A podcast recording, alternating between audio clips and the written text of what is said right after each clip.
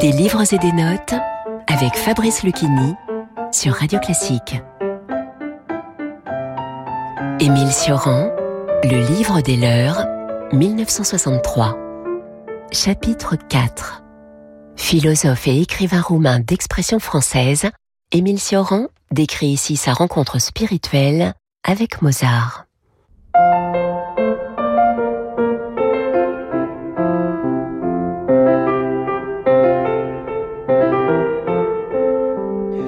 Je garde en mémoire comme un remords, un regret et une obsession ce que Maurice Barrès écrivait un jour des premières compositions de Mozart, de ses premiers menuets conçus dès l'âge de six ans.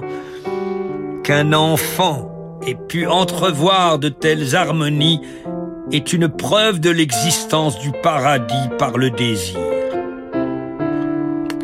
Je crois que Barrès a raison. Toute la musique de Mozart, pure et aérienne, nous transporte dans un autre monde, ou peut-être dans un souvenir. N'est-il pas étrange que purifiés par elle, nous vivions chaque chose comme un souvenir sans qu'il devienne jamais un regret?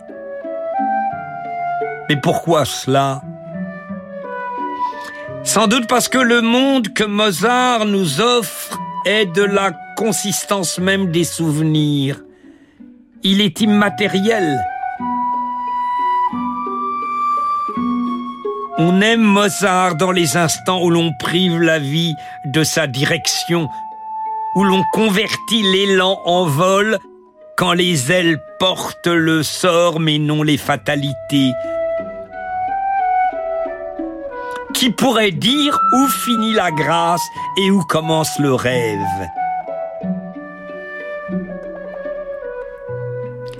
Cette musique destinée aux anges nous fait découvrir une nouvelle catégorie, voilà, je dirais le planant, le planant, le suspens, le survol,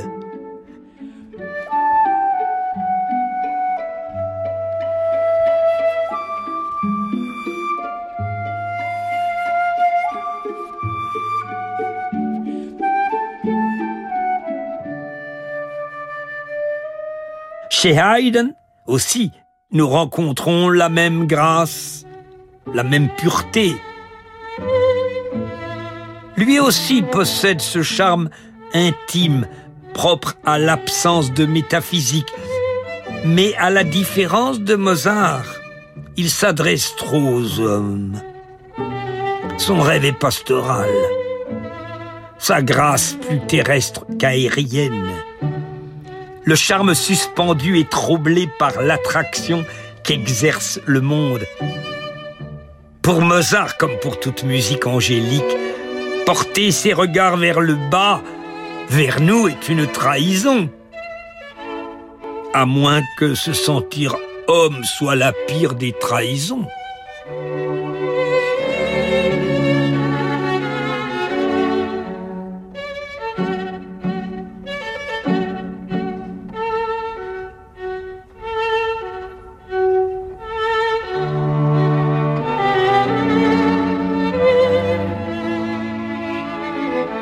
Écoutiez une lecture du livre des leurs d'Émile Sioran par Fabrice Lucchini.